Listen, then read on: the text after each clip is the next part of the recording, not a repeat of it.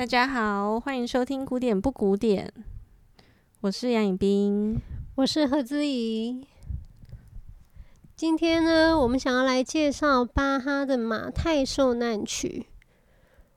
对，西方音乐之父，世界音乐之父，全人类的音乐之父。对。虽然我们录这个节目好像很不正经，一天到晚就是想睡啊，想偷懒，嗯，可是其实我们也没那么不正经，我们也没那么废，我们还是有点用处。对，我自己每天早上起床的时候，都一定要先弹一下巴哈。为什么？我本人没有宗教的信仰，但是音乐是我的信仰，尤其是巴哈。我也是，嗯。我每天早上弹一下巴哈的时候，我就会觉得被救赎。对，就有点好像完成我早上的祷告的感觉。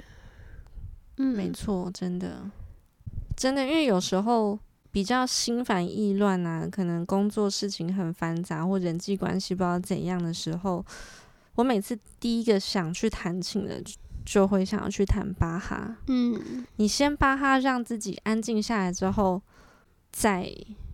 在讨论要去谈什么，可是好像没有经过巴哈这个历程，你就哪里都不能去。对，我自己也是这样子。对，所以我可以理解为什么音乐系的每一个人都一定要学巴哈，不学巴哈，你好像不能往后学。嗯嗯，就是很多科音乐科班的学生都会觉得说，哇，巴哈好像是古典音乐的起源，然后会把它想成是很。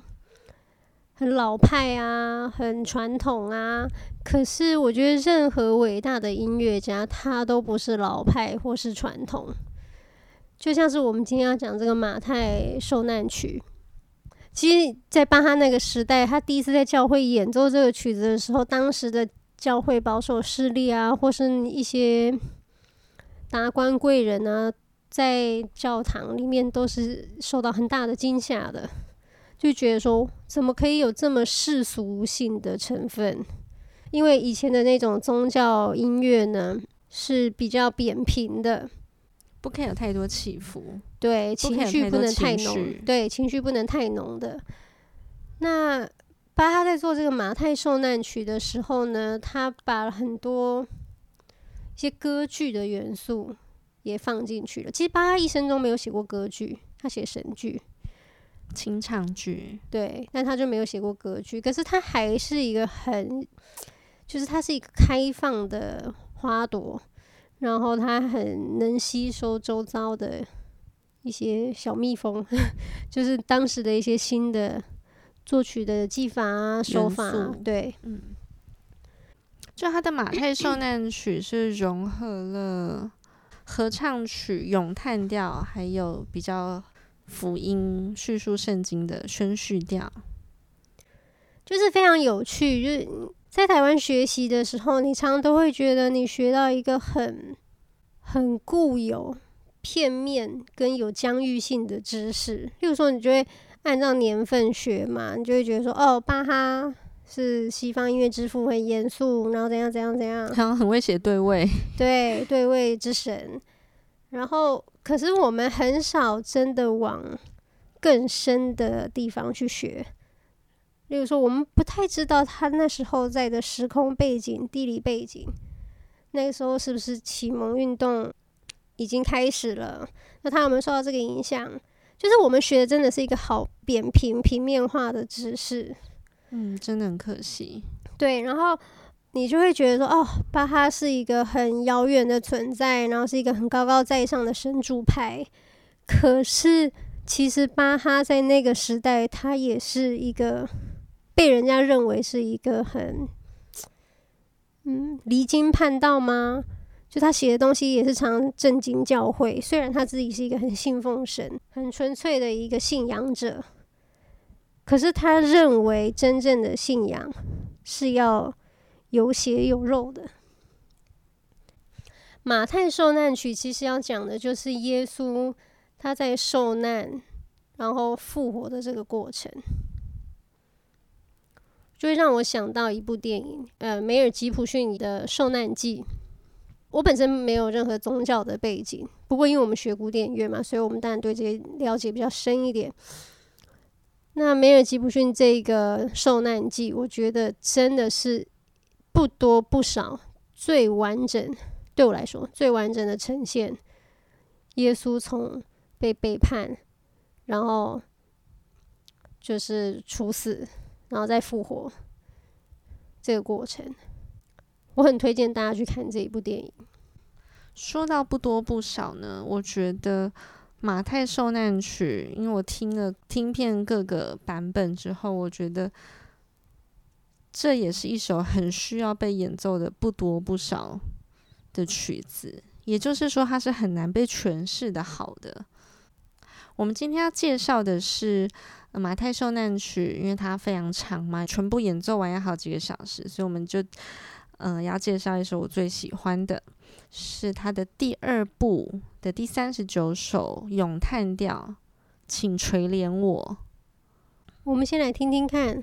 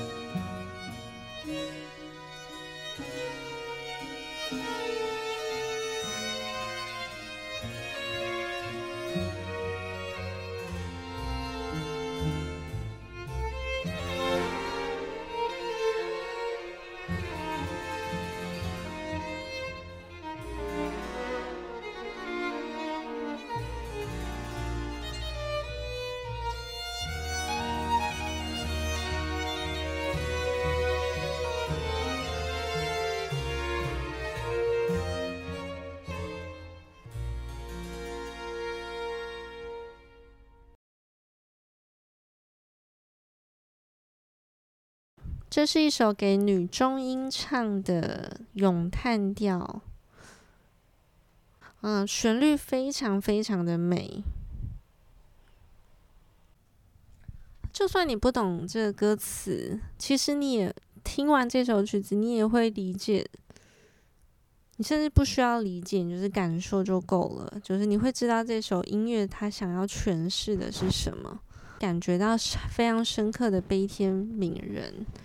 然后一切苦难、一切罪恶都会被救赎。音乐一开始呢，是，呃，是弦乐先登场，有点类似序奏。然后他会把主题先演奏过一遍，然后接着女中音再登场。对我来说，这个弦乐很像是神的视角。对，其实我觉得弦乐就很像是耶稣。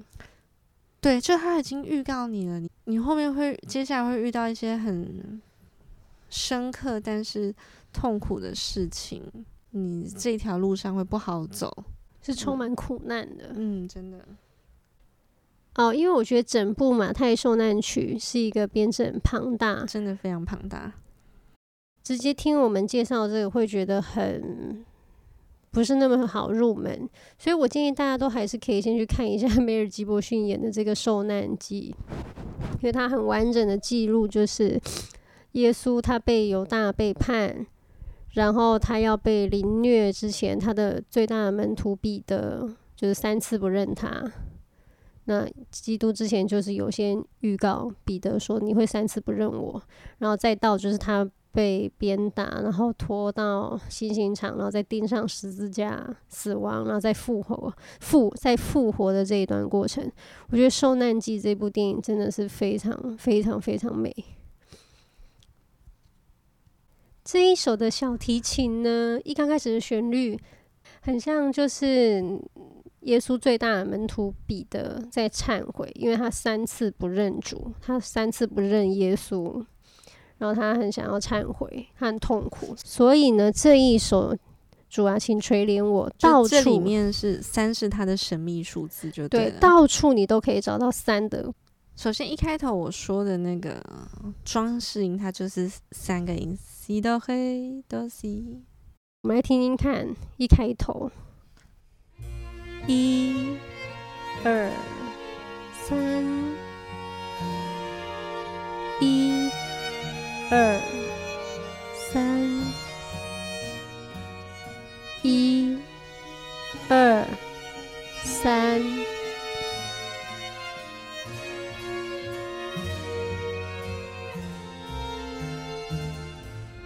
一，二三。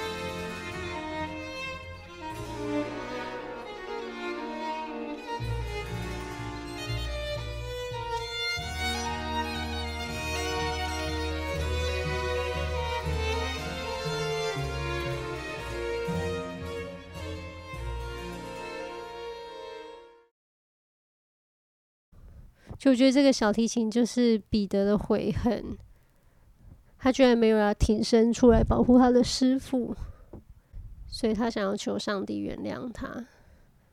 这一段我真的觉得好感人哦，就是他有小小三，有小三，有大三这样，对，速度上的就是很快很快的三，例如说就像是从头到尾这个哒啦啷，吧啷，哒啦啷，哒啷，一二三，哒哒。一二三，哒哒。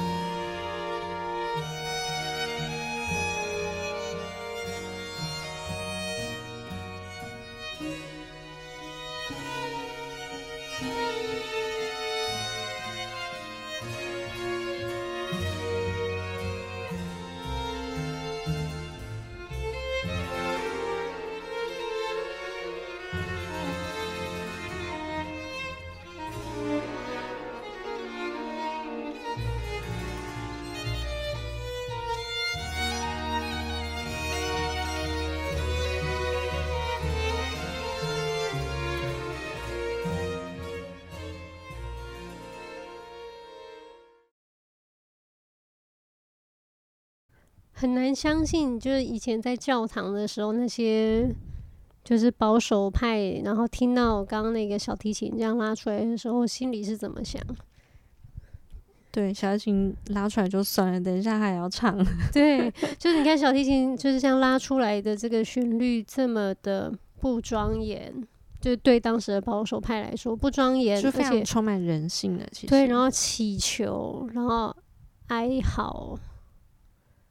这对嗯宗教的保守派来说是有一点不可接受的，因为教堂神权一切都是要很有威严的，无坚不摧。嗯，然后我们怎么可以在教堂让人家认为宗教是有软弱的地方呢？嗯，软弱的是人呢，是神的子民。可是我们代表音乐绝对不可以是这样子的，任何东西。一旦它开始不可质疑，我觉得就会变得很没有价值。嗯，它就离崩坏就不远了。对。然后它有，嗯、呃，这个这段旋律呢，它会每次都固定有一个像装饰奏一样，会有三个音滑上去，听听看。是。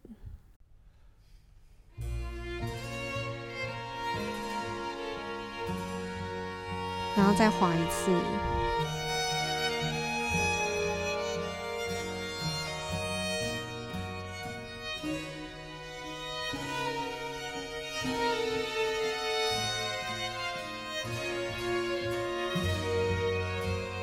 然后接下来又要开始走下坡。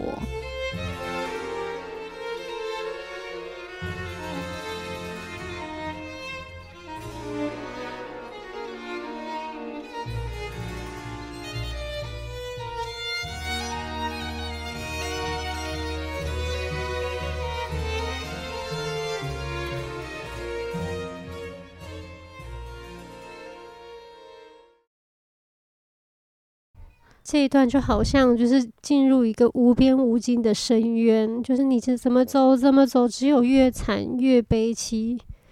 就我觉得它很可怕、很传神的地方，就是它的音型、音域的升高、爬往上爬跟往下坠都是非常血淋淋的。嗯嗯嗯，它是用它的血鲜血在往上爬，可是它还是不能抵挡命运，它还是会掉下来。对，然后它掉下去之后，又会一直无止境的往下坠，可是它还是想要再往上，再往上。对，你看，如果不管这个旋律的话，这个乐曲的本身的节奏有点像一个舞曲，你不觉得吗？嗯，就是很前进的，甚至你可以说它是很充满、很有生命力的。对，就是轻快的舞曲，就是它的那种前进的感觉，嗯、你会觉得哎、欸，走近十步，但往后只退一步的感觉，就是它进往前是很多的，往后退很少的。对，因为乐团就是一直往前走，那个节奏是非常固定的，嗯，很像是人生的进程。对，这个舞舞步脚步是一直往前，一直往前，一直往前的。对，他不会管你这个小提琴，你这个人。是怎么样？你有没有追上来？对，你跟不上，但那是你的问题。对，时间是一直走的。嗯。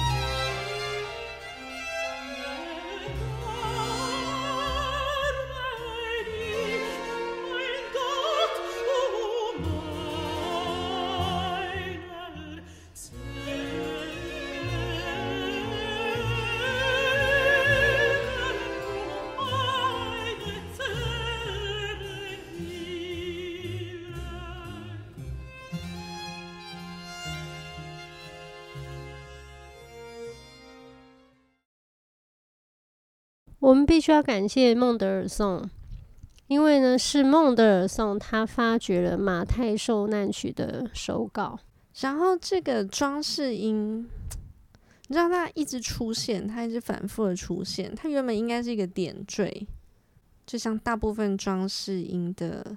功用一样，功用对，但是这个装饰音，它一直让你觉得是一个路程的一部分，或是一种提前的暗示。嗯，他有点要是要提醒你，没错，嗯，就是是一个很很负面的提醒。对，因为装饰音常常会有点溜在正拍前，赶在正拍前赶着出来，好像他如果从正拍出来的时候，就好像太晚了。嗯，嗯，他来不及，他怕来不及告诉你这样。一般的装饰音，它就我就说是一个路程中你中间看到的花花草草，它是一个点缀。可是你该走路还是要走，它不会影响你的路程。嗯，你装饰音它的音符比较细碎，然后节奏是很快的，常常音乐就是有它的主干，主干要去哪里啊？中间插朵花很漂亮，这样子。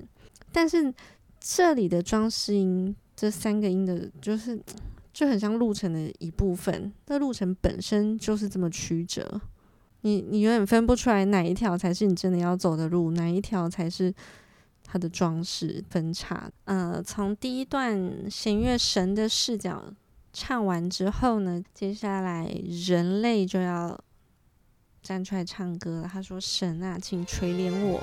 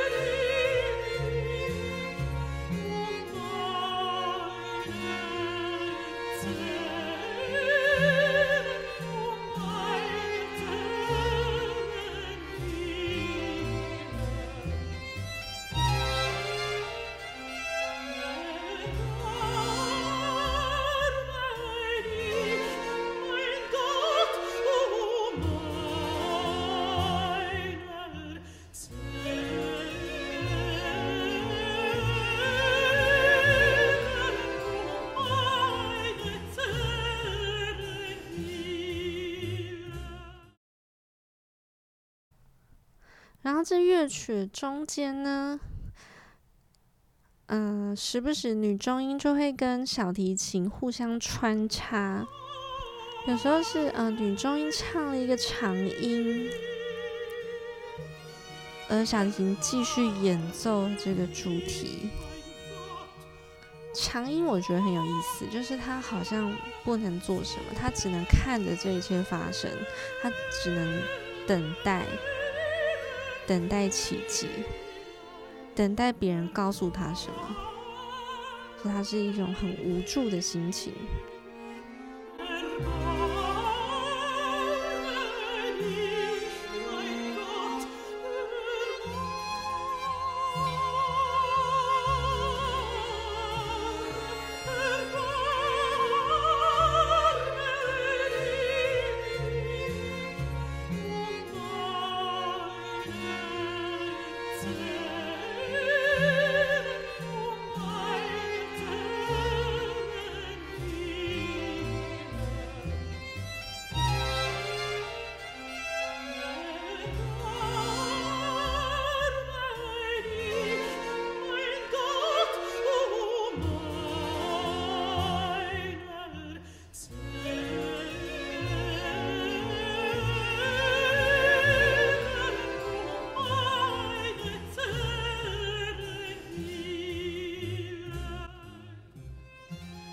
所以这就是为什么我刚刚说这首曲子很难演奏得好，因为它不多不少。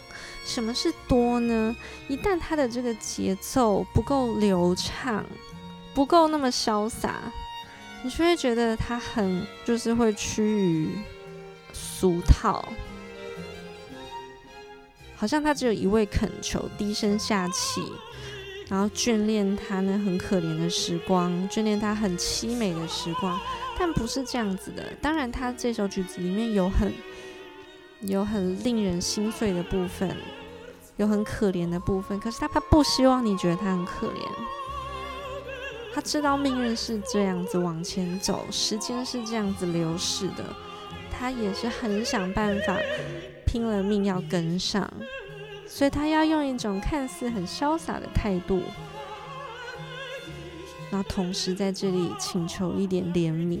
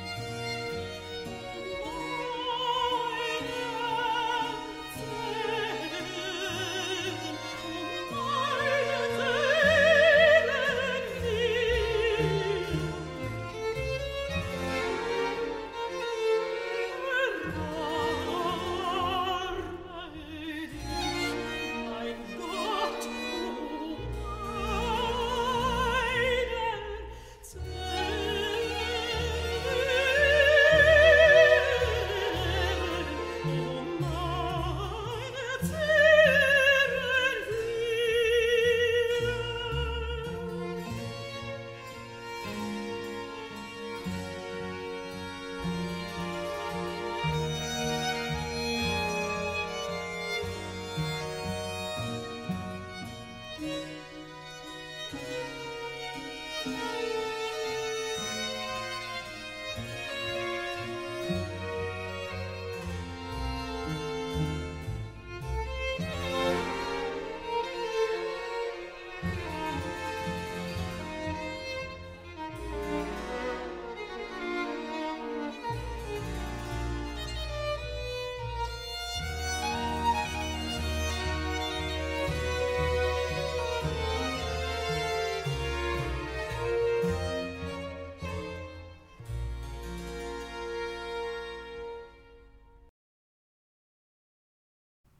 我自己在听的时候，跟你有一些共同之处啊，我有想要补充一些。